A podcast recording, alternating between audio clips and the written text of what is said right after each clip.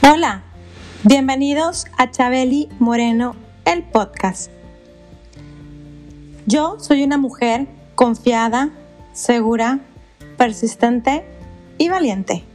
Y te invito a que te quedes a escuchar el tema del día de hoy, que está hecho para ti y para mí. Este espacio es para poder crear la vida que tú deseas. Espacio donde podemos aprender juntos.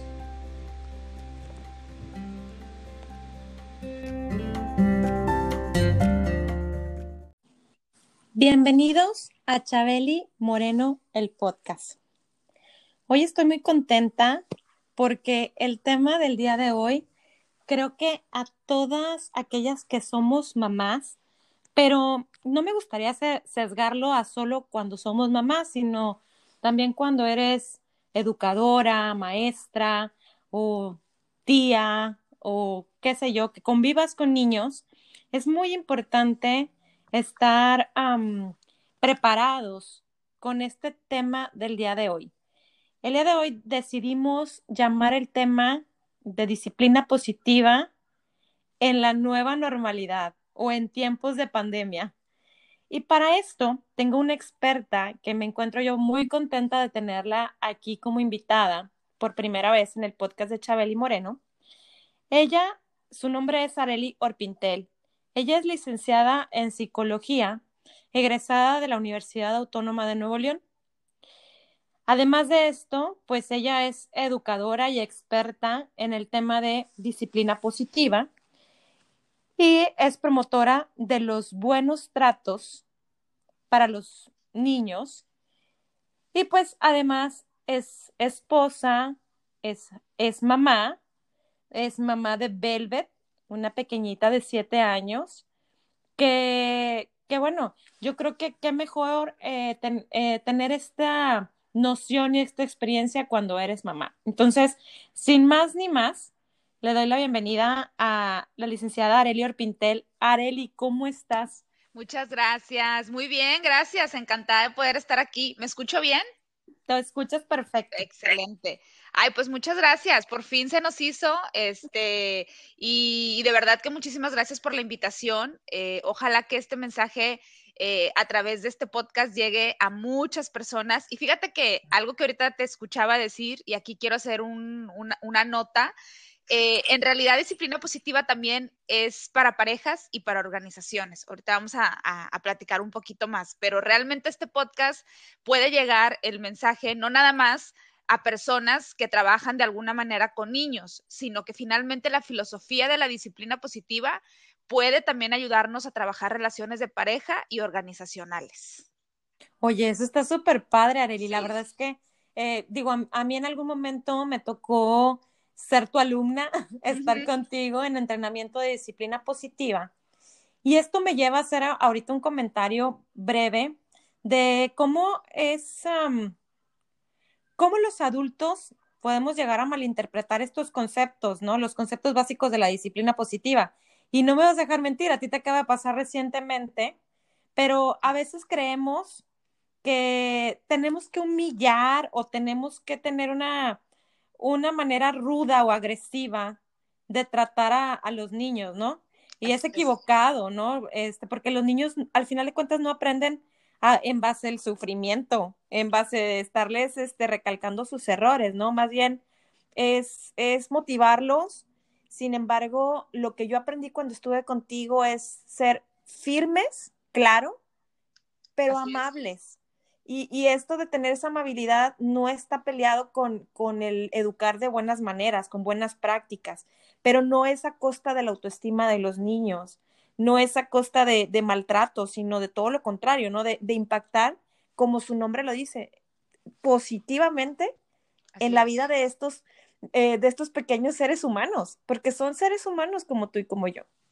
Totalmente. Y fíjate que me atrevería yo a decir, por eso te decía ahorita que no nada más los niños son merecedores de respetos y de buenos tratos, o sea, el ser humano en general, cualquier persona podemos, podemos trabajar, o sea, vaya, podemos responder ante lo que se nos pide eh, sin necesidad de que nos humillen, sin necesidad de que nos hagan sentir mal, ¿no? Y, y comento esto porque volvemos a lo mismo.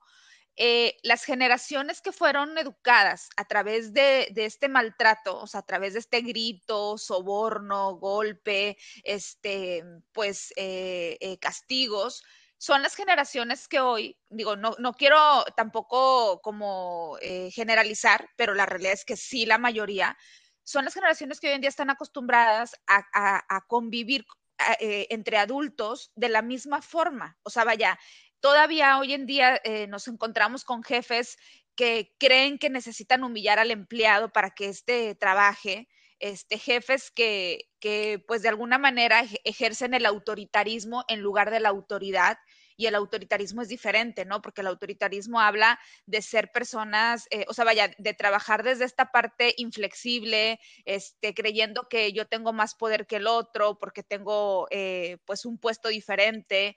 Eh, entonces te digo, incluso pues desde las mismas parejas hay parejas en donde todavía existe también este trato, ¿no? Entonces, por eso la importancia de que las nuevas generaciones puedan crecer a través de una crianza en donde se les respete simplemente por ser seres humanos y que finalmente el día de mañana estos niños cuando crezcan sean ese jefe que pueda ver a su empleado de la misma forma que no lo tenga que pisotear porque se cree mejor, porque tiene un mejor puesto, ¿no?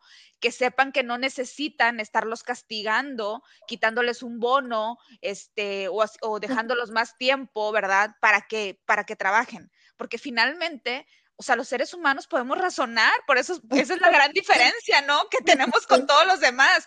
Y la verdad es que se me hace un desperdicio, dices tú, wow, o sea, ¿por qué seguimos tratando a veces a algunas personas con, con, con, con, lo mismo que se le trata a los, a los, a los animales, o sea, porque digo, pues a un perrito se le, se le domestica, ¿verdad? Y se le, y se le entrena con premios y castigos, pero pues nosotros somos diferentes, o sea, tenemos un raciocinio, entonces digo, usemos, o sea, lo podemos usar, ¿no? Podemos hacer este uso de él y, y, marcar esa diferencia. Entonces, por supuesto que, o sea, nosotros lo orientamos a los niños, ¿no? Este, en disciplina positiva para las familias, pero digo, realmente esto, por eso les decía, les va a hacer sentido en todos los ámbitos. O sea, es una manera de podernos comunicar con el otro de manera respetuosa y aprender a saber pedir las cosas y obtener las cosas de manera respetuosa. Oye, Areli, y qué es cierto, ¿no? Porque a la final de todo esto vas a generar un vínculo más amable y vas a tener una organización, hablando de un tema de una compañía, pues un clima organizacional más ameno, ¿no? Pero es bien triste que todo, así como lo decía ahorita en la introducción, todo esto va a costa de la autoestima de, un ser humano. ¿Y por qué? Porque pues vivimos siempre, qué, qué triste, ¿no? Porque estamos siempre dependiendo de la aprobación de otros, o sea, nos volvemos complacientes o adictos a la aprobación. Así es. Y, la verdad es que luego también en el tema de la autoestima a los niños y, eh, también a los adultos, como decías ahorita, pues siempre vamos a estar temerosos a tomar un riesgo o aventarnos a hacer algo porque tenemos miedo a fallar. Así es. Y no lo vamos a querer hacer nunca. Entonces, pues, como, como por qué el aprendizaje tendría que ser culpa, vergüenza, dolor, eh, desaliento, en lugar de, que mejor sea basado en la empatía, en la motivación, en el amor, eh, a entrenarnos en esas habilidades de manera sana, ¿no? Totalmente, sí, este, y te digo, em, lamentablemente, como dices, pues culturalmente nos han enseñado, exacto, que el aprendizaje debe de alguna manera de doler, este, y hay todavía personas que hoy en día no se dan cuenta de, pues, cómo afecta, como dices, el que siempre estemos buscando aprobación, el que siempre estemos haciendo, tomando decisiones pensando en los demás. O sea, qué lamentable, porque la verdad es que vida solo hay una, ¿no? Y dices tú, ¿cómo es posible que, he pasado toda mi vida tomando decisiones en base a lo que van a pensar los demás y no me puedo dar el gusto a mí mismo, ¿no? Eh, pero la realidad es que nos entrenan, o sea, a través de esa crianza que la mayoría hemos, hemos vivido, para responder de esa forma. O sea, somos entrenados de esa manera. Por eso, de hecho, disciplina positiva es, es entrenar a los hijos, pero para que ellos puedan responder sin la necesidad, por ejemplo, de estar siempre buscando la aprobación, entre muchas otras cosas, ¿no? Pero esa es la gran diferencia. O sea, los niños finalmente van a poder tener límites, van a poder seguir reglas, pero hay más allá. O sea, vaya, siento que, que por ejemplo, muchos papás como que solamente ven la disciplina o la, o la educación como el límite. O sea, quiero que mi hijo tenga límite, quiero que mi hijo sea bien portado, quiero que mi hijo obedezca. Y como que hasta ahí. O sea, como que eso es lo que, lo que más les importa. Pero la realidad es que a veces se nos olvida todo lo demás. O sea, claro que una persona tiene que aprender a seguir límites y reglas y obedecer, ¿no? Eh, o sea, ciertas cosas. Pero la verdad es que esa no es la vida nada más. O sea, este, tenemos que tomar muchas decisiones. Este, eh, obviamente, eh, esta parte de, de las relaciones interpersonales día a día. Y eso es lo que a veces como que no lo vemos en primer plano. O sea, como que poco yo me topo con papás que me digan, para mí lo más importante es que mi hijo tenga sentido de comunidad y que mi hijo eh, sepa trabajar en equipo y que mi hijo sea resiliente. O sea, como que sí, pero no es lo primerito que les, que, que, están buscando. Eh, y bueno, disciplina positiva finalmente es, esa es la gran diferencia que como papás buscamos desarrollar habilidades de vida más que nada más que mi hijo obedezca, este, ahora sí que nada más porque sí. Porque yo lo digo, porque yo soy el papá y aquí el que manda soy yo. ¿Cuántas veces no hemos escuchado esa frase, no? Y, creo que sí, o sea, sin, sin, temor a generalizarlo, pero sí la mayoría vivimos en un ambiente de, pues, de autoridad. Aquí decía mi mamá, mientras estés bajo mi techo tienes que obedecerme. Así es. Y, y, y, y ok, o sea, como decía esto ahorita, está perfecto seguir reglas, está perfecto seguir indicaciones, saber escucharlas, pero ¿hasta dónde? Y, esto me lleva, Areli, a, a preguntarte, bueno, eso era antes. y, y, luego, ahorita, pues la vida nos, nos pone también en otra, en una nueva circunstancia, ¿no? En una nueva normalidad. Ahorita, ¿cómo podemos aterrizar estos enfoques principales para los niños que, que ahora sí que, si antes decían, es que los niños de antes eran diferentes, los de ahora ya parece que vienen con un chip integrado, ahorita con esto nuevo, pues ahora con mayor razón vamos a decir es que los niños ya no son como antes. ¿Cómo, cómo es que podemos aplicar estas eh, herramientas de disciplina positiva y, y, y, que, ojo, o sea, como decías, es, es también 100% dirigido a los padres, no te vas a poner es, este mm, taller de disciplina positiva no es para que lleves a tu hijo a que ellos aprendan, es nosotros tenemos que aprenderlo como, como los adultos, precisamente para, para formar estos niños del futuro de una manera más amable y con una autoestima y con una autodirigencia y con un todo, pero hoy en día, Areli, ¿cómo, cómo, o sea, yo he escuchado y te lo comparto, he escuchado de muchas amistades y seguro a ti también te han llegado ya muchas personas que dicen, oye, me estoy volviendo loca, ya no sé qué hacer, no me, no me hace caso, no quiere estar en sus clases en línea, este, estoy batallando para que aprenda, que al final de cuentas a todos nos vino a golpear de diversas maneras esto de la, de la pandemia, ¿no? Sí, totalmente. Mira, algo que trabajamos mucho en disciplina positiva es la inteligencia emocional. Y creo que esto es un factor súper importante que de alguna manera a las familias que venimos trabajando la, o sea, la disciplina positiva nos ayudó a poder de alguna manera amortiguar pues este sopetón que a todos nos cayó, ¿no? Eh, yo como les digo, ojo, no quiere decir que, que, todas las familias que educamos con disciplina positiva estamos perfectas y no nos ha pasado nada y, y no, no, o sea, obviamente, por ejemplo, yo les compartía que mi niña, este, por supuesto que ha, ha tenido ansiedad en algunos momentos, o sea, eh, tiene que vivir este proceso porque a todos nos pegó de una u otra forma. Pero lo que sí creo es que de alguna forma eh, el que ella hubiera estado preparada, ella, ¿verdad? Y todos los niños educados con disciplina positiva en base a la inteligencia emocional, creo que esto de alguna forma, por ejemplo, les, les, les ayudó o les ha estado ayudando todavía como a poder sobrellevar esta situación.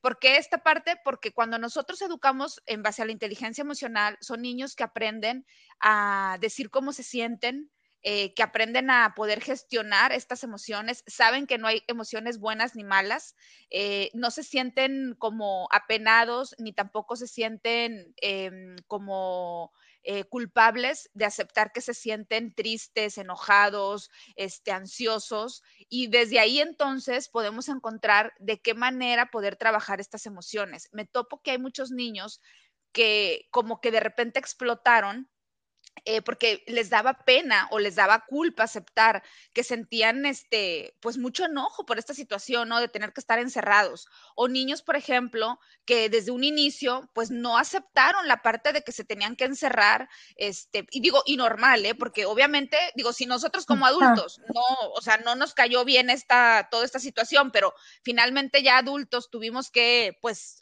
eh, evaluar ajá, decir, oye, bueno, pues es una situación mundial, este, tengo que este, eh, seguir ciertas reglas para poder cuidar mi salud, etcétera, ¿no?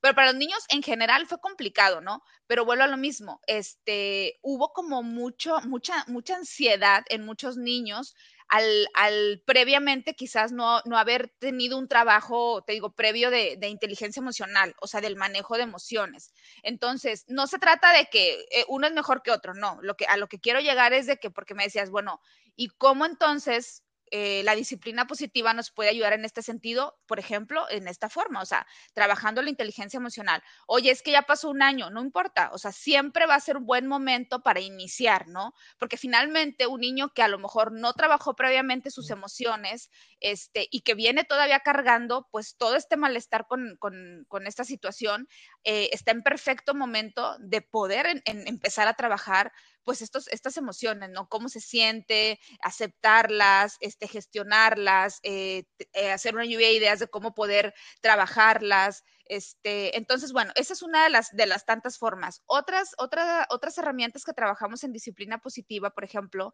es que siempre involucramos a los niños en la toma de decisiones. Y creo que eso nos ayuda mucho como papás a encontrar respuestas. Como dices, cuando nosotros subestimamos a los niños, creemos que todas las respuestas deben de salir de nosotros papás. O sea, que yo soy el que tiene que encontrar la forma de cómo eh, ayudarles o de cómo solucionar un problema. Y como yo les digo a los papás, si dejáramos de subestimar a los niños y desde un inicio los, los alentáramos para que ellos sean parte de las soluciones, de verdad que ellos tienen grandes ideas. Eh, que pueden, o sea, que pueden aportar a la situación. Por ejemplo, en nuestro caso igual, o sea, fue, oye, a ver, nos vamos a tener que encerrar, no sabemos cuánto tiempo, no vamos a poder salir, o sea, todo, todo, pusimos en contexto y obviamente fue, vamos a hacer una lluvia de ideas de qué podemos hacer.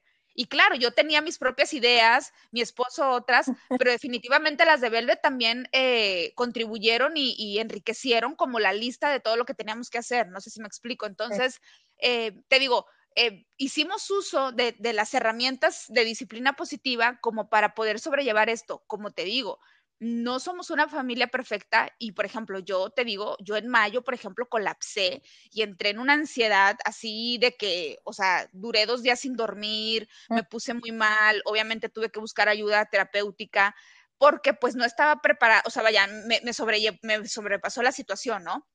Pero bueno, este, busqué ayuda y, listo, ¿no? O sea, pude, pude salir adelante.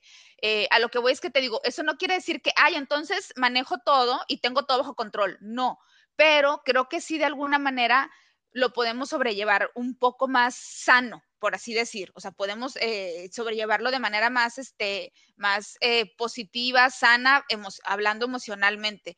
Entonces, ¿qué otra herramienta, por ejemplo, utilizamos nosotros? Las rutinas fueron sumamente importantes porque luego también todo esto nos sacó de rutina, ¿no? Y al principio como que estuvo muy padre porque era como, Estoy pues, libre. como que, ajá, somos libres y vamos a pasar más tiempo juntos y qué padre, pero llegó un punto en el que nos, todos nos dimos cuenta de que, a ver, esto no, no eres va para largo, ajá, y entonces retomemos rutinas dentro de casa, ¿verdad? Este, aplicar rutinas, tratos de acuerdos, por ejemplo, los niños que son educados con disciplina positiva, desde muy pequeños los alentamos y los empoderamos para que ellos ayuden en casa Entonces, eh, esto también, pues obviamente es de gran ayuda para cuando estamos este, pues, encerrados tanto tiempo, ¿no? O sea, el que ellos puedan colaborar y puedan contribuir, este, pues en el bienestar social, que en este caso es la casa, la familia, y que ellos tengan tareas en donde se sientan útiles, eh, y pero que a la par obviamente estén contribuyendo, pues, este, al, al bienestar de, de, de, de, ese grupito social que es su familia. núcleo familiar, claro. Exactamente. Entonces, creo que todo esto de alguna forma, te digo, eh, es, son las formas o, o, las estrategias en las que, pues como que pudimos amortiguar esto. Ahora, por supuesto que mi hija también hubo momentos en los que no se ha querido conectar a, a la clase, está harta, este, definitivamente. Este, ha habido momentos en los que ha llorado porque extraña, este, pues obviamente a, a las rutinas, a sus amigas, claro, o sea, te digo, eso a todos nos va a pasar, ¿no? Pero creo que, eh, como te decía, está, eh, la clave está en cómo poder afrontar esa situación, o sea, en negar lo que está pasando y decir, no pasa nada y, y ya pasará, o el como decir, ¿sabes qué? Sí, esto está pasando, qué feo, este, está bien que llores, está bien que te sientas así, está bien que, que hoy no quieras, este, o sea, que hoy te sientes como muy abrumada, este, se vale sentirlo, te acompaño y más al ratito que te sientas un poquito más tranquila, vamos a buscar soluciones, vamos a buscar qué te ayudaría a que esto pueda sobrellevarse, ¿no? Este, pero si te fijas, sin necesidad de castigarla, sin necesidad de gritarle, sin necesidad tampoco de, ¿sabes qué siento que que muchos papás como que sentimos que si mi hijo me dice, "No quiero entrar a clases", inmediatamente hacemos toda una novela en donde ya le estamos llevando taquitos a la cárcel. O sea, ¿sabes? Así como que, o sea, ya, se me salió de las manos y no, y no pude con él y estoy llevándole, o sea, y está en la cárcel porque se, se convirtió en un delincuente. Y, y, como que somos muy así extremos en, en esa parte, ¿no? Sí. Y, y, la realidad es que creo que, te digo, parte de la disciplina positiva es que como papás nos, nos relajemos, o sea, ojo, no llegar a la parte de... de eh, exacto, no, para nada. Pero sí como esta parte de decir, a ver, o sea, ¿sabes? Es que se le llama crianza consciente. Esa es la clave, o sea, ser conscientes. A ver, en serio, por un día que tu hijo te dice que no quiere entrar a clases, porque obviamente lleva más de un año en una situación extrema, ¿se va, ¿se va a convertir en delincuente? A ver, piensa con conciencia, ¿sí se va a convertir en delincuente? O sea, y desde ahí, o sea, desde esta conciencia decir, ¿sabes qué? No pasa o sea, claro que, ajá, o sea, es como que yo quiero que entre, no quiero que pierda la clase, lo que tú quieras, pero es verdad, o sea, no se va a convertir en un delincuente. Y ojo, eso no quiere decir que lo dejes hacer lo que quiera y que no entre a la clase. No, lo que quiero decir es que cuando yo pienso de manera más consciente, mi respuesta es más consciente. Porque si yo pienso desde estar pensando en que, en que lo voy a visitar a la cárcel, entonces mi, mi reacción, o sea, mi manera de, de, de cómo yo voy a comunicarle mi inconformidad a mi hijo va a ser gritando, va a ser ansiosa, va a ser estresada porque, porque no lo quiero visitar en la cárcel, ¿sí me explico? Entonces, es esta parte que me vale y a ver cómo le haces y aquí tú no mandas y aquí el que mando soy yo y te conectas y, ¿sabes? O sea, entonces ese niño no encuentra como, como un sostén de, la, de lo que está sintiendo. Pero si yo en ese momento escucho que mi hijo me dice, no quiero entrar a la clase, pero yo no me voy tan lejos, yo conscientemente digo, híjole, pues sí, yo a veces tampoco quiero entrar al trabajo. O sea, este, también me ha pasado, ¿verdad? Que estoy harta de esto, este, lo pienso, lo pienso de una manera más consciente. Mi respuesta va a ser diferente, ¿estás de acuerdo? Sí. O sea, mi respuesta puede ser más sensible y decirle, ¿sabes qué, mi amor? Yo también me he sentido así a veces. Yo también, esto, esto a mí también me está pegando, pero ¿sabes qué? Tenemos responsabilidades que tenemos que seguir continuando. Y te entiendo. ¿Qué te parece si cuando termine la clase eh, tú y yo nos sentamos a platicar o nos vamos a por un helado para relajarnos un poquito, este, o buscamos algo que nos pueda distraernos un rato, ¿te parece? Porque yo también me he sentido así, pero ¿sabes qué? Yo ahorita también tengo que entrar a mi junta, porque yo también tengo una responsabilidad como la tuya en la escuela. Pero al ratito que termines, buscamos qué hacer para hoy relajarnos un poco, ¿te parece? Y te fijas, o sea, el niño va a entrar a clases, o sea, yo no lo voy a dejar que haga lo que quiera, pero mi respuesta es totalmente diferente. Claro. Y esa es la diferencia con disciplina positiva. Es que sabes que, Arely, yo creo que luego, y, y, te lo comparto porque lo he escuchado, y también de, desde mi experiencia, ¿verdad? O sea, a veces es una guerra de poderes.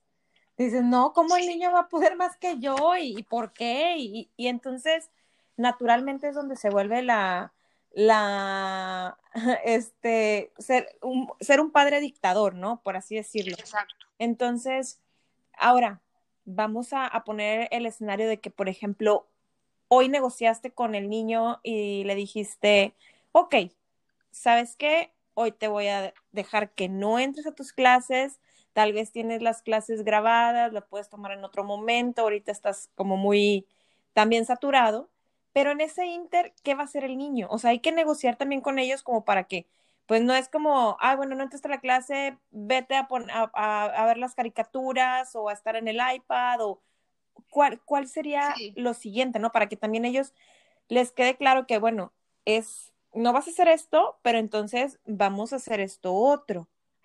Sí, mira, lo que pasa es que obviamente también disciplina positiva eh, evalúa siempre todo, edad, contexto, situación, ¿verdad? Entonces, siempre hay que como que evaluar de que, a ver, ¿estamos hablando de un niño de tres años o estamos hablando de un niño de diez? O sea, es, va a ser muy diferente este, la, respuesta, porque la realidad es que un niño de tres años es, es este, está como, es, es como, se me fue la palabra, pero es como que no es parte de, su naturaleza que esté sentado cinco horas este, viendo una, una, pantalla. O sea, desde ahí, yo como papá de un niño de tres años, yo sí podría decirle, ¿sabes qué? Te entiendo y está bien si hoy no quieres entrar. porque tiene tres años. O sea, y porque de verdad no es natural para su desarrollo. O sea, entonces, que le tocó vivir esto, sí, que tiene que este, hacerlo, pues bueno, pero que, pero que yo también soy consciente que no es natural para su desarrollo. Entonces, desde ahí, yo conscientemente puedo decir, ¿sabes qué? Sí, cierto. O sea, este, hoy no, hoy si quieres no entres, y, incluso, o sea, al ratito me ayudas con algunas labores de la casa, o al ratito vemos si, quieres entrar, pero está bien si hoy te sientes así, ¿no? Porque tiene tres años.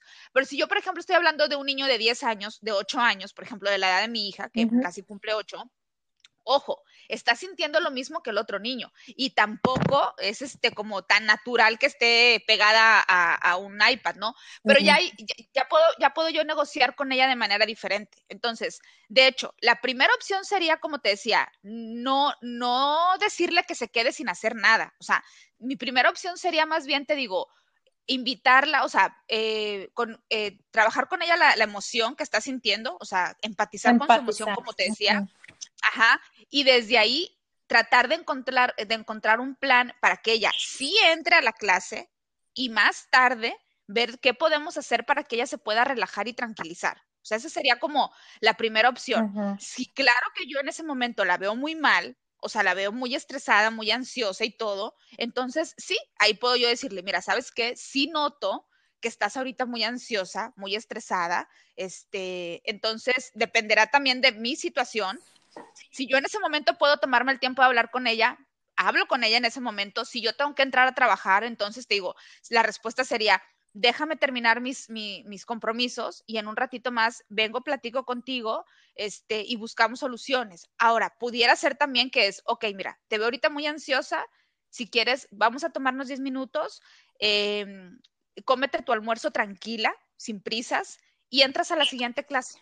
O sea, no tiene que perder toda la clase, ¿sí me explico? Sería como que entras a la siguiente, le das ese, esos, esa primera hora para que ella pueda como tranquilizarse. O sea, por eso te digo, sería como de evaluar, pero no se trata tampoco de, bueno, como dices, ¿no? O sea, una crianza permisiva sería, Ay, bueno, pues entonces no entres. Y ya luego ves a ver cómo recuperas. Quédate ahí, hombre, está bueno. O sea, eso sería permisivo, ¿no? O sea, sería como, ¿dónde está, dónde está? Deja tú el límite. ¿Dónde está el acompañamiento emocional? O sea, porque parte de la disciplina positiva es ese acompañamiento emocional que necesita el ser humano y en este caso nuestros hijos. O sea, ahí no hay acompañamiento. Ese papá no quiere entrarle. O sea, dice, qué flojera. O sea, mejor lo dejo que haga lo que quiera, ¿no? No, en este caso con disciplina positiva sería, voy a acompañar lo que está sintiendo mi hijo y de acuerdo a eso, entonces evalúo, a ver, tiene tres años, que hoy se quede sin entrar, tiene siete años, que se tome el almuerzo tranquilo y que entre a la segunda hora, este, tiene siete años y sí la veo cansada, pero este, veo que sí puede entrar ahorita y mejor por la tarde me voy con ella este, a tomar un helado y que se relaje un poco, ¿sabes? O sea, es esta parte de poder como, como vuelvo a lo mismo, conscientemente eh, ayudarle en esa toma de decisiones. Entonces, se va, se va a cumplir con, con el, o sea, ese niño que su responsabilidad es el estudio, va a cumplir con ello, pero nosotros podemos ayudarle eh, en el sostén y manejo de lo que emocionalmente está sintiendo en ese momento, por poner un ejemplo, ¿no? Sí. Claro, no, y que al final de cuentas, como decías tú ahorita, o sea, ¿qué mensaje luego le estamos dando, no? Como decías, o tomas la, la otra actitud de, bueno, no lo tomes y haz lo que quieras, y entonces también el mensaje que le estás dando al hijo es, no seas responsable. Entonces sí hay que ser conscientes definitivamente de, de, del mensaje, de qué es lo que queremos lograr, que el niño también aprenda y pues seguir con esa, con, con, ese buen trato, ¿no? Ahora, claro. perdóname, dentro de, de, los conceptos de, de, disciplina positiva y que a mí me, en su momento me, me llegaron, eh, platicábamos también en su momento de que un niño mal portado es un niño desalentado. Así es. Entonces, es como hacerlos parte, ¿no? Involucrarlos, como esto que tú decías ahorita, ¿no? De, ¿sabes qué? Negoció contigo, te, te, presento estas posibilidades, como decías tú, dentro también del tiempo, porque pues al final de cuentas a lo mejor como mamá estás en casa, pero estás haciendo home office y, tienes que atender a la jefa o a quien te esté hablando, compañeros, qué sé yo, ¿verdad? Tienes que estar en tu horario laboral. Es como, sí, la casa, la oficina se fue a la casa, punto. Exacto. Entonces, este, en esos momentos, pues es como que saber identificar esos, esas conductas, ¿no? Que a veces como mamá estás como que quieres hacer esto, quieres hacer lo otro, y luego el niño, y, y es como un ciclo vicioso, ¿no? Es un círculo vicioso que pareciera que no se acaba y que, mm, te digo, yo he escuchado también muchos comentarios. Afortunadamente, pues aquí en Canadá, los niños sí están yendo físicamente a la escuela. Al parecer, qué, bendición. es una bendición, sí, claro, y yo estoy en pro de que vayan, aunque, claro, hubo quienes dijeron no, que sigan en línea, y hubo quienes decidieron quedarse en línea. Para mí es muchísimo mejor que vayan porque también siguen creciendo como niños, ¿no? Este, creo que esto también los está limitando a, tener eso de, a, restringirse de comunicarse adecuadamente en el cara a cara, en el de compartir. Sin embargo, bueno, tengo que decir que también ahorita ya viene la tercera ola de, la pandemia y la próxima semana salen ellos de sus vacaciones, como lo que conocemos en México de, de, Semana Santa, aquí es el, el Spring Break, pero existe el rumor de que ya no van a volver y va a pasar exactamente lo mismo que el año pasado. El año pasado salieron esa semana de vacaciones y ya no volvieron hasta septiembre que vuelve a empezar el otro ciclo escolar.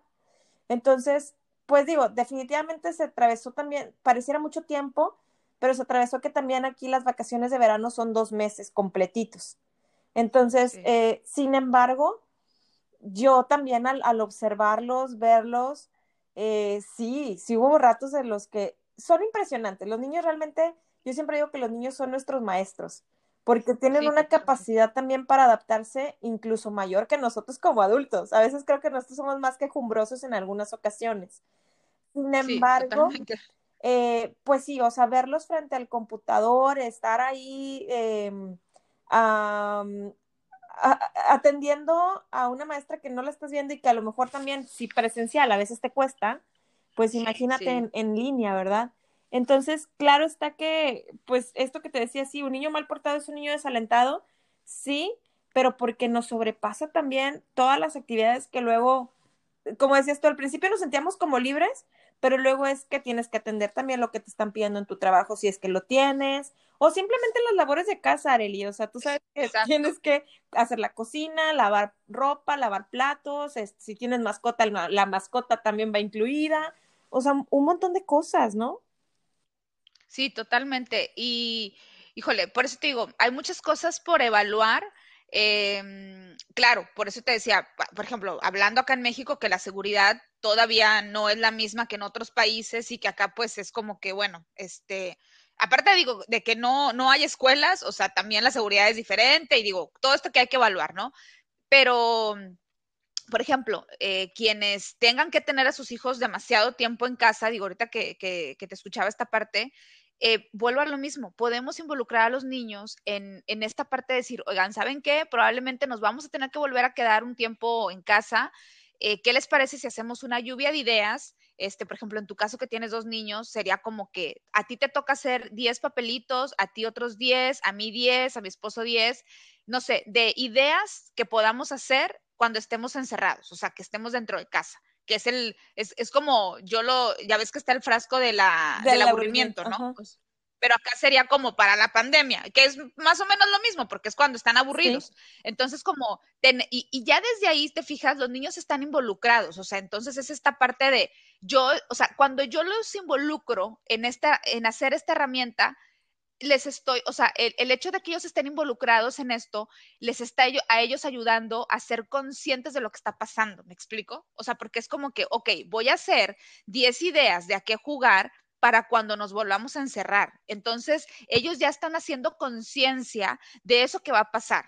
Entonces, al ellos estar involucrados en, en, esta, en esta toma de decisiones, o sea, vaya, en esta, en esta estrategia que estamos haciendo, para ellos, ellos ya, ya se están preparando también mentalmente para lo que va a suceder, ¿no? O sea, entonces, por eso digo, el, el, el involucrar siempre a los niños, eh, como tú decías, a veces es más difícil para nosotros, a veces el, el berrinche es de nosotros, pero realmente los niños nos vienen a enseñar muchísimas cosas, este te digo, y es cuando tú les preguntas a ellos, eh, te pueden dar grandiosas ideas que de verdad cuando uno lo, lo toma de manera humilde, sí. o sea, porque se necesita también mucha humildad para aceptar esta parte de decir, wow, o sea, a mí eso no se me hubiera ocurrido.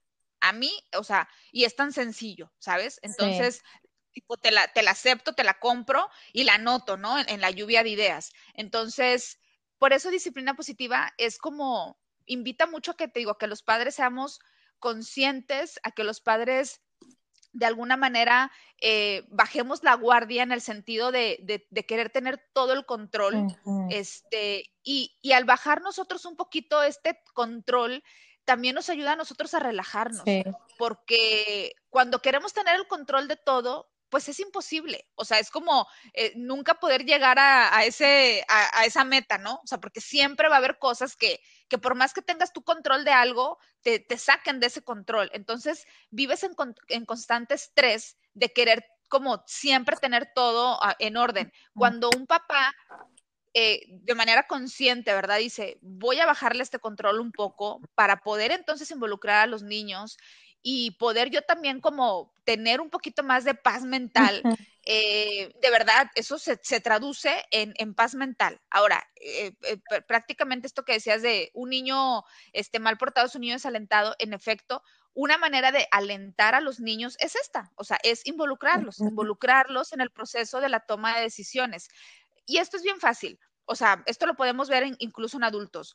Tú adulto, te sientes motivado cuando una persona te grita, te, te, menosprecia, este, te hace sentir este, menos, o sea, te, te, te, baja, o sea, te baja la autoestima con sus palabras o con sus acciones. O sea, realmente tú te sientes motivado a querer estar con esa persona, a ayudarle a esa persona, a responderle a esa persona de manera positiva. No, por supuesto no. que no. O sea, siendo honestos, no. O sea, y si sí, hay que ir a terapia, ¿verdad? O sea, porque. Algo está mal. No? O sea, sí, o sea, porque digo, o sea, sería como que, como, ¿por qué quieres estar con una persona que te, te trate mal? Claro. Entonces, o sea, lo mismo pasa con los niños. O sea, los digo, a, los pobres no les queda de otra, porque pues ahí están, ¿verdad? O sea, es como que este no, no son independientes pero tienen que demostrar su malestar. Entonces, si esos niños viven en un, en un núcleo familiar en el que constantemente se les está señalando los errores, se les está señalando lo negativo, se les está gritando, se les está este, menospreciando, eh, se les están etiquetando, o sea, te digo, pues el niño no, no, se puede ir de la casa, pero lo piensa. O sea, incluso algunos te lo dicen. O sea, hay papás que me dicen, ja, ja, ja, es que me dijo que se quiere ir de la casa. Yo les diría,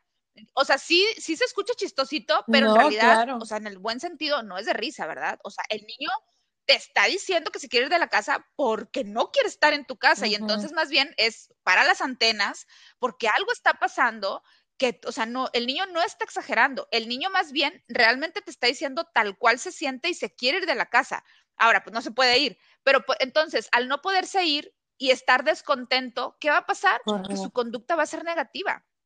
Entonces, por eso se convierte en una constante lucha de poder. Cuando un niño es alentado, cuando un niño es involucrado, cuando un niño se le toma en cuenta, cuando a un niño se le cuenta lo que va a pasar, cuando a un niño este, se le deja aportar en la casa y se le da una tarea importante, cuando a un niño se le escucha, cuando a un niño se le da tiempo, cuando a un niño se le validan sus emociones, cuando a un niño se le habla con respeto, cuando a un niño no se le etiqueta, ese niño, ¿cómo crees que se siente?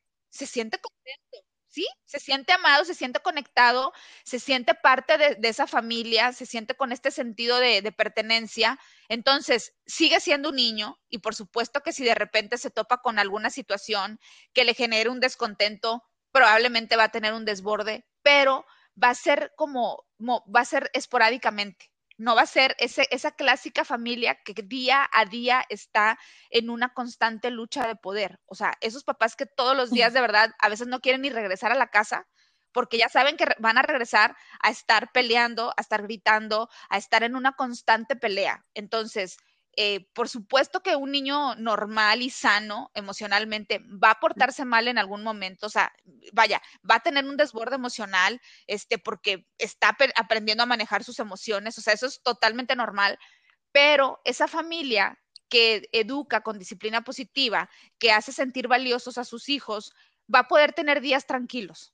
O sea, va a poder tener días de tranquilidad, de, más calma y de repente los niños se van a topar con una situación que los inconforme, que los desborde, pero no va a ser todos los días, ¿sabes? Entonces esa es como la gran diferencia este, de poder, como nosotros como papás, disfrutar nuestra paternidad también con esos niños. Entonces ese niño que se siente bien, se porta bien. Por eso es, esa frase de un niño mal portado, es un niño desalentado, es un niño al que le hace falta aliento, al que le hace falta que se le tome en cuenta. ¿no? y, definitivamente, digo, al final de cuentas existe ahí un código, un mensaje que el niño nos está dando, ¿no? Y es preguntarnos qué es lo que estás queriendo decirme realmente.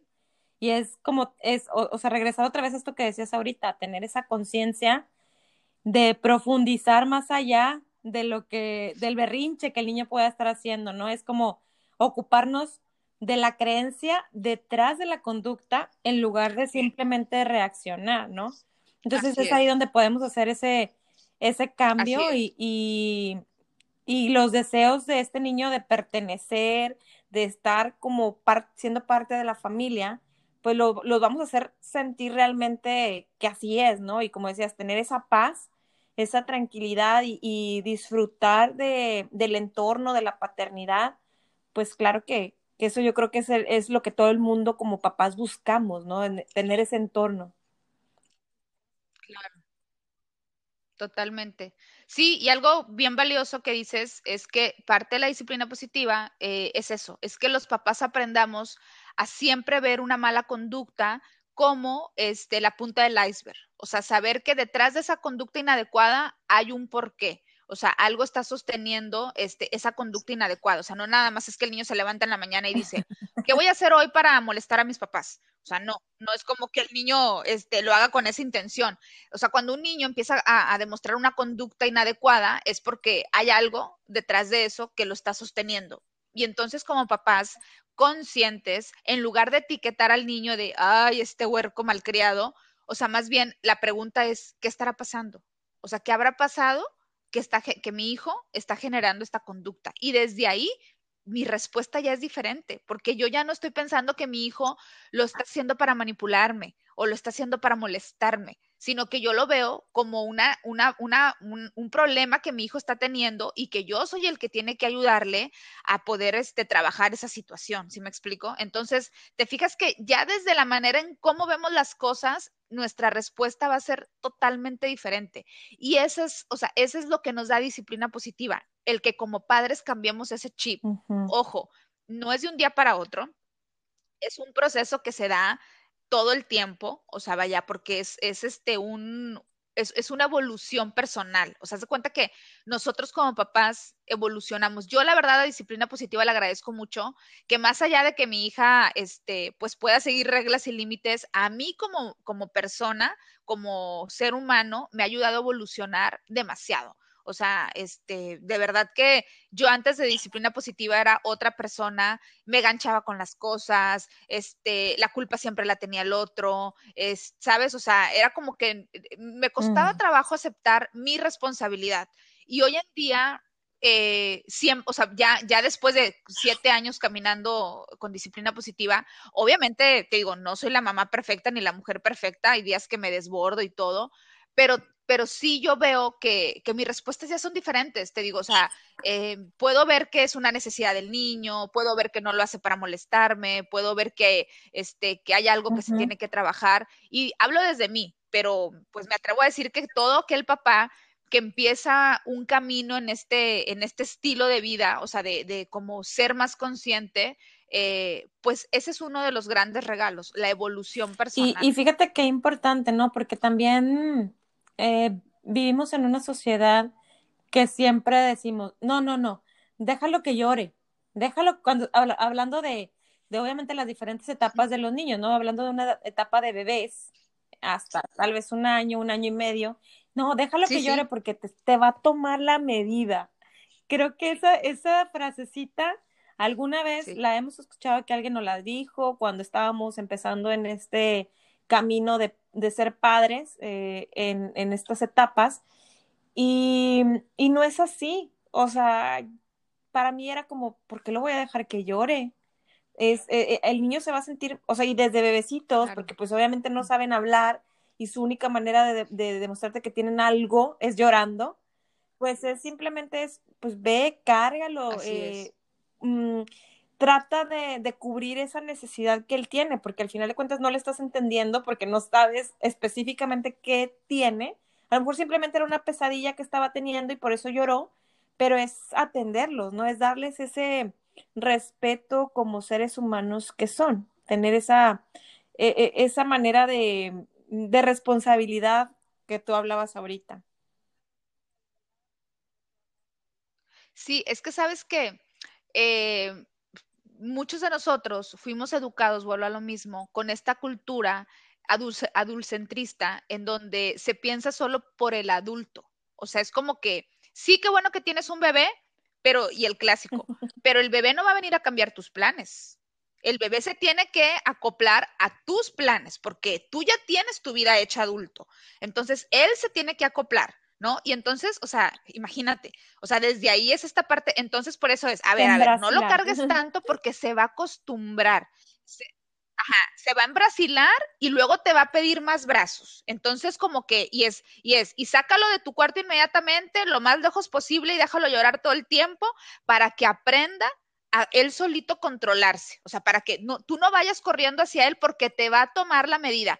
Y si te fijas, desde ahí, o sea, nos venden un monstruo, o sea, a los papás es como que, ¿qué clase de, de, de, de, monstruito es esto, verdad? Porque te lo, o sea, porque es, te va a manipular, te va a tomar la medida, te va, o sea, y todo es en base a pensando en el adulto. Entonces, el cambio de chip ahora es, oye, tú invitaste a ese niño a la vida, entonces tú tienes que responder a sus necesidades. O sea, vaya, él necesita de ti y de tu sostén. No te quiere manipular, no te quiere tomar la medida, quiere y necesita sostén. ¿Y de quién más? De ti, ¿no? O sea, entonces, pero si te fijas es responsabilizarnos, porque cuando lo vemos desde la parte adulta es el niño tiene la culpa o el niño es el problema. Entonces, por eso es que hoy en día muchos papás seguimos creyendo o siguen creyendo que el niño es el problema. Y cuando los papás, si no me dejarás mentir, llegan al taller de disciplina positiva, se enteran que sí van a tener herramientas para trabajar con los niños, pero que el niño no es el problema, tampoco el papá, pero sí es un cambio de chip de decir, a ver, aquí nos vamos a responsabilizar nosotros de la chamba que tenemos nosotros como papás. Entonces, no vamos a ver al niño como el problema, sino más bien vamos a ver que nosotros necesitamos estrategias y herramientas para poder acompañar a nuestros hijos. Y esa es la gran diferencia. Entonces, desde ahí podemos ser conscientes y darnos cuenta que mi hijo no me quiere tomar la medida, que mi hijo necesita que yo lo cargue, necesita que yo esté con él, porque es un niño pequeño que no, que no tiene a quién más pedirle, ¿no? O sea, que no sabe con quién más. Entonces ya no lo veo como ese pequeño tirano manipulador, bebé, recién nacido, recién llegado, aunque tenga tres, cuatro meses, acaba de llegar a la vida, no conoce nada y necesita sostén emocional. ¿Y quién más para darse lo que yo, que fui quien lo, invitó, ¿no? O sea, entonces, pero requiere de, de, responsabilizarse. Y ese es el, eso es como que, vuelvo a lo mismo, no todos estamos preparados para tomar esa responsabilidad emocional. O sea, como que qué padre un bebé y le compro todo y, le tomo fotos y, ajá, pero va más allá. O sea, va más allá de una cunita y va más allá de una sesión de fotos. O sea, tener un bebé requiere de un compromiso emocional de, de mí como adulto, ¿no? Y entonces, eh, culturalmente, nadie nos enseña eso. ¿Quién, ¿A quién de ustedes, es más, y si quieren anótenlo aquí, a quién de ustedes alguien les ha regalado un curso de preparación, por ejemplo, para emocional para el bebé? O quién, quién, o sea, es más, no te vayas tan lejos. O sea, cuando están los cursos psicoprofilácticos, preferimos gastar mejor en la cuna que en el curso psicoprofiláctico, que es en donde de alguna manera no nada más nos enseñan a, a, poder tener un parto, que es lo que muchas personas piensan. No, ese curso nos, nos sensibiliza para entender las necesidades de un bebé recién nacido, pero volvemos a lo mismo, ni siquiera lo sabemos porque no nos interesa, porque queremos comprar lo material o sea, es como que el cuarto, la cuna, la foto, este, y ya. Y entonces nadie se prepara emocionalmente. O sea, ¿quién, quién realmente dice, me voy a preparar emocionalmente para lo que viene? No, o sea, no hay cultura. O sea, entonces, por eso, cuando llega ese bebé que no duerme toda la noche, que llora mucho, que quiere estar pegado todo el tiempo, este, que quiere estar en brazos, es bien complicado para, para, para los papás, porque nadie los preparó. Entonces nadie les dijo cómo, este, pero tienen una cuna muy bonita y tienen un cuarto todo hecho y y luego aparte también está la presión de que, a ver, este niño quiere estar en brazos, pero la cuna costó 10 mil pesos, o sea, la tiene que desquitar, ¿no? Ajá, o sea, porque aparte nosotros vemos, o sea, en, cuando estamos como imaginando a nuestro bebé, lo vemos dormido en la cuna, ¿no? En esa cuna que costó tanto, es como que aquí va a estar el bebé y aquí lo veo yo. Entonces, claro que cuando mi hijo nace y no quiere estar en la cuna carísima de París, que yo imaginé todo el tiempo, es un choque para mí, o sea, porque es como que, o sea, ¿cómo? Si yo me lo imaginaba en su cuna. Pero te digo, tiene más bien que ver con toda esta parte emocional en la que culturalmente no nos han preparado porque estamos en una cultura adulcentrista. Y no te vayas tan lejos. La propia pandemia, digo, yo sé, o sea, digo, yo, yo creo en todo esto perfectamente. De hecho, nosotros nos hemos guardado totalmente, pero no se ha visto por el bienestar de los niños, estamos de acuerdo. O sea, fue como que, a ver, los niños pueden contagiar y lo que tú quieras, pero o sea, los gobiernos, nadie ha hecho, bueno, no sé en Canadá, pero aquí en México, nadie ha hecho planes emocionales, nadie. O sea, fue como que, a ver, hagan los planes educativos para los niños para que se conecten, pero, por ejemplo, yo me topo con muchas mamás hoy en día que llegan conmigo de, con niños de tres años, como te decía, estresadas y preocupadas porque me dicen, oye, es que mi hijo no quiere estar conectado cinco o seis horas, batallo mucho para que ponga atención, este, la misma dice que tiene un problema y dices tú, oye, pero ¿por qué esa escuela no le explica al papá que un niño de tres años emocionalmente no puede sostener cinco horas, ni físicamente, este, de, de atención, que es parte de su desarrollo normal, natural, evolutivo? Pero volvemos a lo mismo o sea, nadie nos prepara para eso. O sea, son pocas como las instancias, este, o, o las personas o las escuelas o lo que quieras ver, que realmente, eh, pues, sensibilizan a los papás eh, en, en, lo que, o sea, en las etapas evolutivas de los niños, por poner un ejemplo, ¿no? Entonces, eh, pues sí, este, es un cambio de chip, es un cambio que, que, que obviamente cada familia decide en qué momento hacerlo, este, porque requiere un esfuerzo, o sea, un esfuerzo físico y emocional. Sí, definitivamente, y aparte es un trabajo en equipo. Digo, muchas veces puede estar la mamá on board, pero el papá no, o al revés, el papá sí, la mamá Exacto. no. Y es donde entra esta disyuntiva de, pues estás, estás como cuando estás jugando este, a este jueguito del mecate, ¿no? Estás jalando para un lado y la otra parte está jalando para el otro y entonces es donde, donde empieza también el conflicto. O sea, si desde entrada papá y mamá no se pueden poner de acuerdo para esto, pues está cañón. Y como decías tú ahorita, o sea, el niño no pidió venir.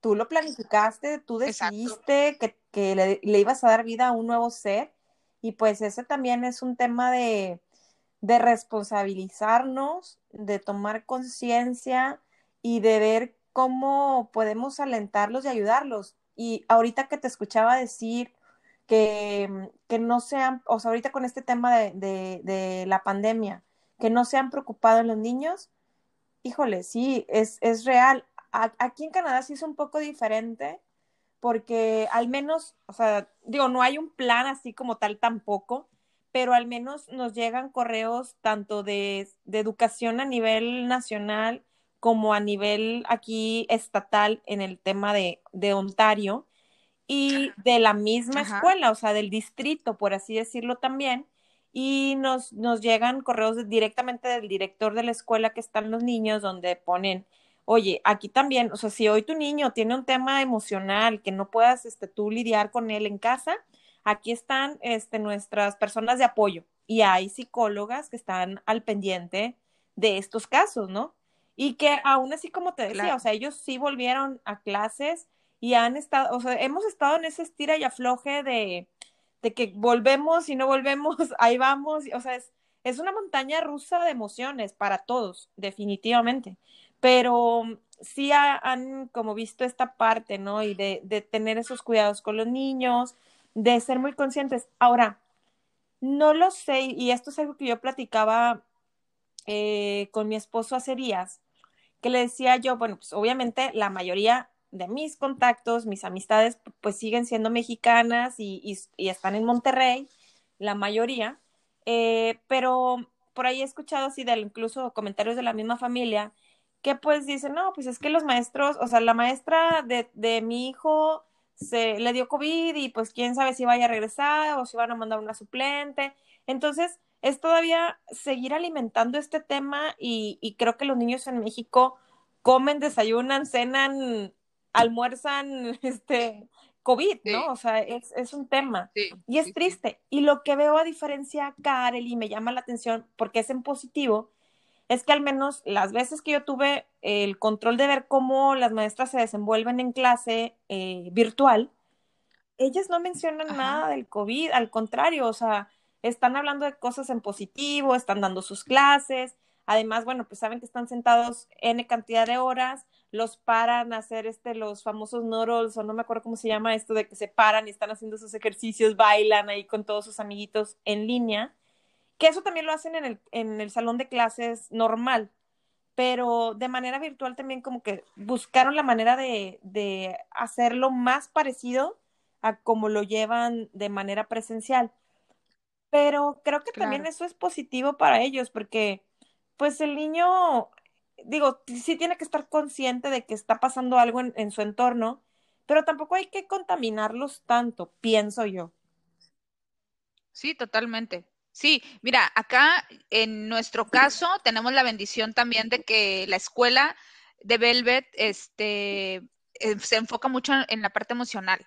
Y como todas las escuelas al principio, pues obviamente sin, sin saber qué plan, ¿verdad? Porque para todos fue sorpresa, en resumen, sí empezaron como con muchas tareas y con muchas cosas. La verdad es que llegó un punto en el que ellos también nos mandaron un correo y nos dijeron, nos hemos dado cuenta que la salud emocional de los niños es más importante y entonces replanteamos todo nuestro como programa. Ajá, y entonces los niños este van a, o sea, vaya, van a tener menos carga este de tareas en las tardes, etcétera, para que ellos también pues de alguna manera puedan estar como relajados, ¿no? En ese sentido. Pero, por ejemplo, hay escuelas que siguen teniendo clases de 8 a 2 de la tarde, con tareas todavía en las tardes, o sea, no tienen los niños entonces tiempo mínimo de jugar en casa, pero para mi sorpresa también muchos papás son los que exigen eso, o sea, eh, los propios padres, vuelvo a lo mismo, o sea, no es una crítica, es parte del sistema que, que, todos hemos vivido, pero quieren que sus hijos estén todo el tiempo haciendo tareas o todo el tiempo este, como estudiando, porque sienten que si no, no van a aprender este año. Y la verdad es que dices tú, oye, todos están igual, o sea, este, o sea, todos, al menos aquí en México, estamos igual, ¿no? Y, y ¿dónde está la salud mental? Pero vuelvo a lo mismo no, no hay cultura de preocuparnos por la salud mental. O sea, es como esta parte de que, que salgan mm. bien académicamente, oye, pero la salud mental es mucho más importante y ahorita más. pero vuelvo a lo mismo, o sea, son pocas las escuelas o son pocos los programas que sí evalúan esta parte, este, y no te vayas tan lejos, o sea, la mayoría de los papás buscan escuela en base a un plan académico eh, más que en un base de salud, de, de, este, de inteligencia emocional, o sea, y muchas cosas, o sea, digo, podríamos aquí pasarnos horas, este, como hablando de, o sea, de la falta de cultura que nos hace como, como digo, como sociedad para pensar por el bienestar emocional de los niños. O sea, no, es, no, no, no hay cultura para eso todavía. Es, obviamente estamos trabajando, pero la mayoría de los papás todavía preferimos o prefieren un plan académico este, que, un plan, que un plan emocional. O sea, vaya, este, como que no le dan importancia a eso, ¿no? O sea, mientras les digan que es la mejor escuela y que encargan muchas tareas y que los niños van a salir con 10 y preparados para pasar el examen del TEC, con eso es como que este, suficiente y a veces dónde está la parte de, de cuidar su salud mental. Pero bueno, pues para eso estamos trabajando y yo creo que ojalá en algún futuro eh, esto ya sea parte como de nuestra propia cultura, ¿no? O sea, el, el darle el, el, peso necesario que tiene a, a la salud mental de los y, y, ojalá que así sea, porque sí, definitivamente, para mí, digo, yo no soy psicóloga, soy comunicóloga, pero me hubiera encantado, fíjate, tengo que admitirlo, me hubiera encantado estudiar psicología, pero creo que, claro, que sí es una parte bien importante y, y, y nadie nos enseña eso. Y, y, ahorita que decías también, creo que también va de nuevo a nuestras creencias desde niños, a cómo nos educaron las generaciones de nuestros padres, porque lo que nos decían siempre uh -huh. era eso, tu única obligación ahorita en este momento es estudiar. Tu única obligación en este momento sí. es sacarme buenas calificaciones. Es este, es lo otro. Entonces, vivimos con esa idea y obviamente cuando ya nos toca estar del otro lado, convertirnos en papás, seguimos teniendo esa falsa creencia de que así las cosas tienen que ser. Y ojo, no está mal ser excelente académicamente hablando, claro que no. Claro. Pero, y, y, te digo, no estoy peleada con eso, pero hay más cosas y y ahorita también que hablabas tú respecto a esto de, de, las tareas excesivas, pues también me tocó en su momento vivirlo allá en Monterrey. Y aquí en Canadá algo que también me llama mucho la atención es que aquí, o sea, la única tarea que les encargan a Arely, ahorita, bueno, al menos hablando de segundo y tercero de primaria, eh, eh, para casa, uh -huh. es solo leer un libro. Y lo leen de manera virtual. Claro. Y ya, eso es todo, pero no es de que, oye, tengo que hacer las 20 mil millones de planas o tengo que hacer esto, tengo que hacer... No, esto no sucede aquí. ¿Pero por qué? Aquí en este país sí tienen muy en claro que los niños también requieren de su esparcimiento, requieren de su socialización, Exacto. requieren de salir eh, a, a, a, jugar, a andar en la calle, en bicicletas. Aquí es impresionante también que eh, la venta de bicicletas cuando ya llega la primavera-verano, quiero contarte que los estantes de cualquier lugar que vayas, incluido hasta el Walmart, el Canadian Tire, a donde vayas, están agotadas. Ahorita ya están agotadas. O sea, acaba apenas wow. de, de, cambiar ya el clima un poquito más amable. Ya no tenemos nieve y ahorita estamos a un... A, bueno, aquí ya hasta sentimos calor porque estamos a 15 grados. Entonces ya empiezas a ver a la gente en la calle y todo porque pues obviamente fueron seis meses de, de nieve.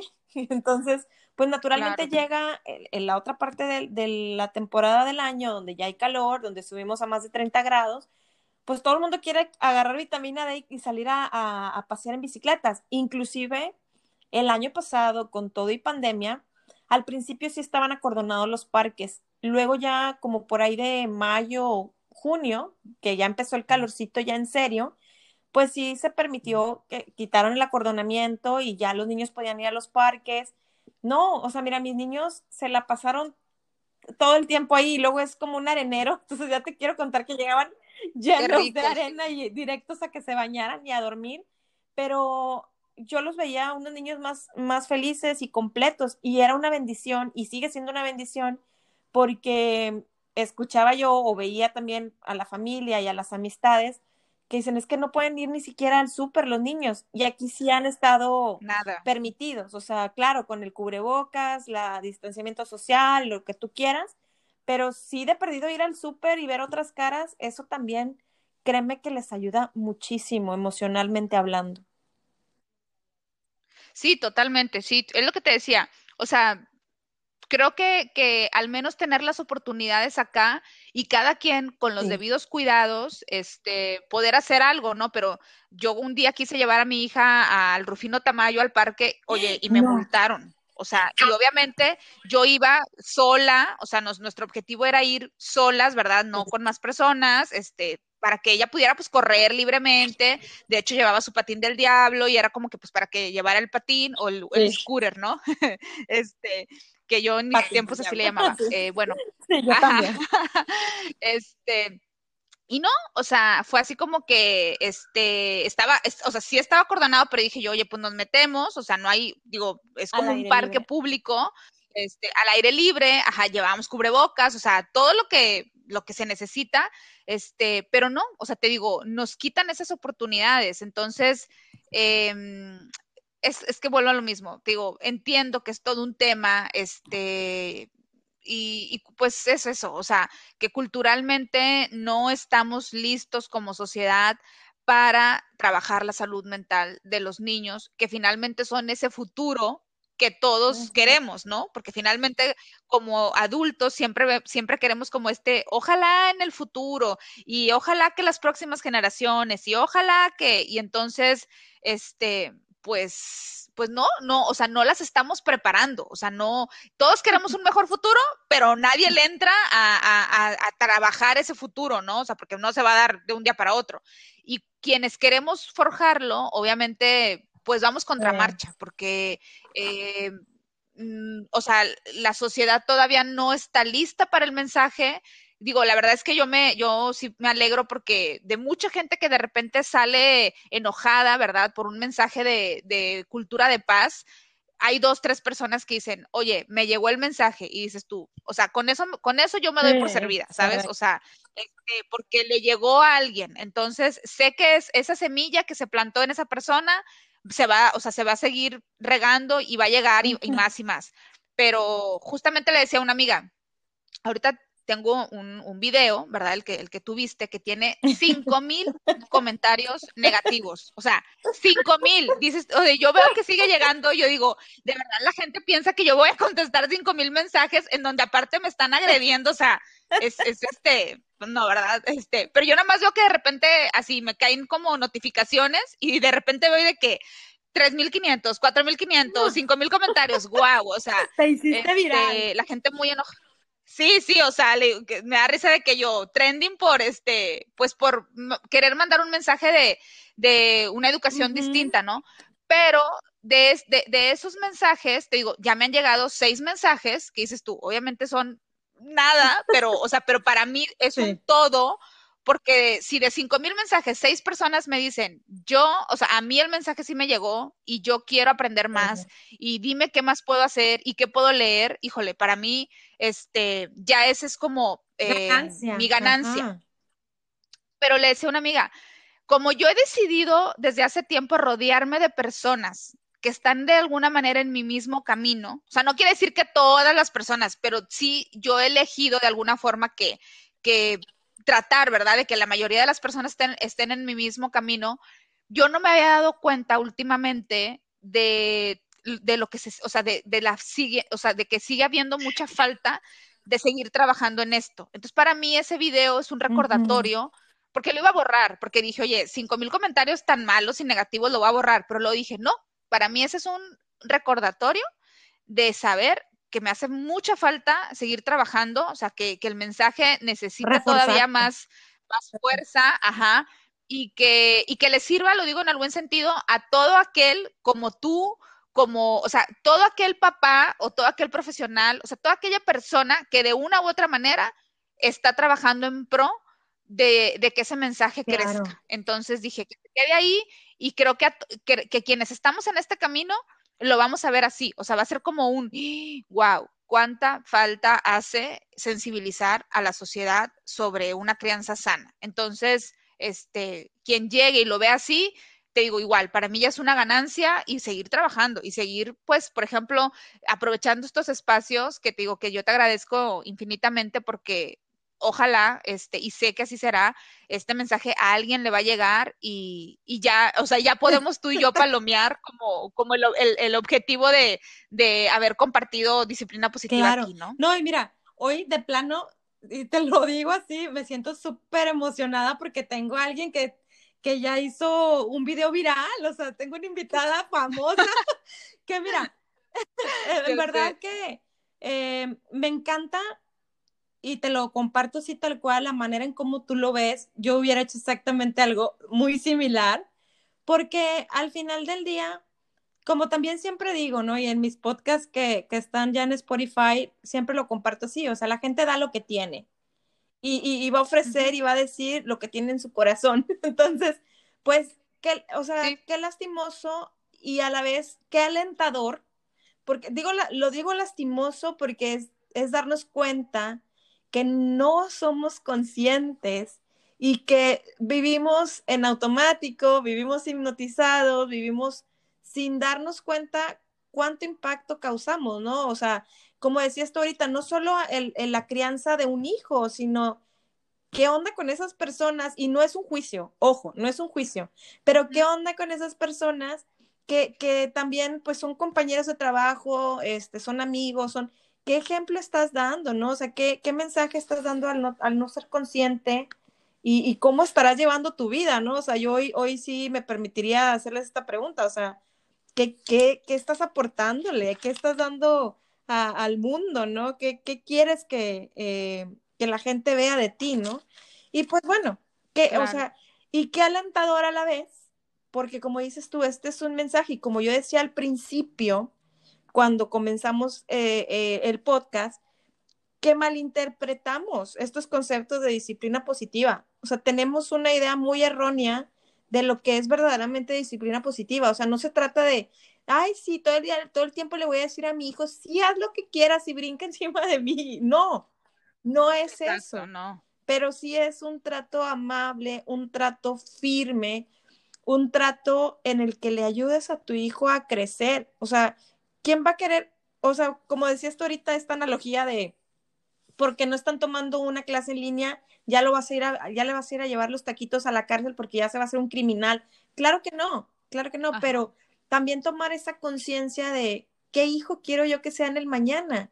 O sea, quiero un hijo capaz, independiente, eh, perseverante, que, que logre sus sueños y se conviertan en un objetivo y en una meta palpable, qué es lo que queremos para esos hijos, ¿no? O sea, y que el día de mañana nosotros, digo, nadie, nadie hasta el día de hoy somos eternos, algún día no vamos a estar y, y esos hijos tienen que quedarse con unos cimientos bien reforzados. Y entonces, ¿qué estamos haciendo? ¿No? O sea, hoy yo me atrevo a, a lanzar esta pregunta a la gente que nos escucha es, ¿Qué quieres realmente dejar en tu hijo? ¿Qué, ¿Qué, huella le quieres dejar? ¿Qué aprendizaje le quieres dar? Entonces, definitivamente, Areli, yo también te agradezco muchísimo por este tiempo, por este espacio que, que, que me das en el podcast. Y al igual que tú, yo también siempre reitero que, aunque sea un ser, a un ser humano, que yo le llegue y que me escuche y que nos escuche, yo ya me doy por bien servida. En este caso contigo fueron más de cinco mil pues mira, de, todas maneras tocaste su vida, o sea, aunque hayan dejado eh, algo no tan positivo, de todas maneras estuviste ahí y algo les movió que por esa razón se atrevieron y se dieron el tiempo de dejar un mensaje. ¿Verdad? Sí. Entonces, pues bueno, te digo, hay, que, hay que seguir y, y, créeme, estoy segurísima que todo lo que hoy nos aportaste, a alguien le va a resonar y a alguien le va a hacer sentido y alguien va a aplicar alguna alguno de los tips que tú ahorita nos diste. Ojalá, y este, y te digo, yo, exacto, o sea, yo con que alguien diga, oye, esto me resuena y quiero leer más, quiero investigar más, quiero empezar a seguir páginas que lo promueven, eh, con eso, la verdad es que te digo, una, me doy, me doy por bien servida y sería también lo que yo les diría, porque es una pregunta como, cuando alguien de repente hace ese clic, dice, bueno, ¿y qué sigue? Eso, sería el, empieza a buscar páginas, empieza a buscar información en Internet. La verdad es que hoy en día nosotros tenemos pues esta gran plataforma, ¿verdad? Que, que nuestros padres no tuvieron y que por eso de alguna manera ellos todavía pueden llegar a justificarse en ese sentido, porque realmente ellos no tenían eh, toda la información que hoy nosotros ya tenemos. Entonces yo siempre les digo, nosotros como padres ya no podemos justificarnos con lo que nuestros padres lo hicieron, porque nosotros tenemos otras oportunidades. Entonces, o sea, mucha gente todavía sigue con el mood de, es que nadie nos enseña a ser padres, es que mis papás, a ver, tus papás, o sea, ahorita sí hay libros que nos enseñan a ser padres, sí hay eh, evidencia científica que nos enseña a ser padres. O sea, ya quítate ese chip de nadie nos enseña a ser padres. No, eso era antes. O sea, ya ahorita sí, sí nos enseñan, leyendo, investigando, este, te digo, eh, eh, pudiendo asistir a un taller, y no porque, no porque yo, yo Arely me crea la maestra, no, sino porque habemos gente que nos preparamos, que estudiamos, que estamos en constante actualización para poder acompañar a, a otros papás. O sea, no quiero que lo tomen como esta parte de que, ay, o sea, necesito una maestra para ser papá. No, no, nadie lo necesita, pero la realidad es que si tú un día dices, híjole, estoy batallando porque nadie me enseñó a ser papá, bueno, te tengo una noticia. Sí hay quienes podemos acompañarte en ese proceso y sí hay manera de enseñarte a ser papá. O sea, te digo, no tiene que ser un taller, puede ser, hay muchos libros este, que tú puedes, pues, este, leer, incluso de manera gratuita. O sea, la verdad es que tenemos la información gratis. O sea, este, ah, obviamente, por ejemplo, un taller requiere un acompañamiento y por eso es que se cobre lo que tú quieras. Pero si alguien ahorita dice, a ver, ¿por dónde empiezo? Pon en internet libros de crianza respetuosa y te van a aparecer, te aseguro, unos tres, cuatro gratuitos y por ahí puedes empezar. Claro, no, y, y definitivamente concuerdo y secundo completamente lo que dices. O sea, hay demasiada información, pero lamentablemente no nos gusta leer. Entonces, pero bueno, a quienes sí les guste, están estas opciones que tú nos estás dando ahorita. Y quien diga, ¿sabes qué? A mí esto de la lectura no se me da para nada. Prefiero tomarme un taller o cines. Es que es válido, Areli, es válido pedir ayuda. Tú hace un momento al principio decías, oye, yo también colapsé cuando recién empezó esto y pedí ayuda de un profesional. Es válido y al contrario, es de valiente. Es decir, oye, ocupo ayuda y buscarla.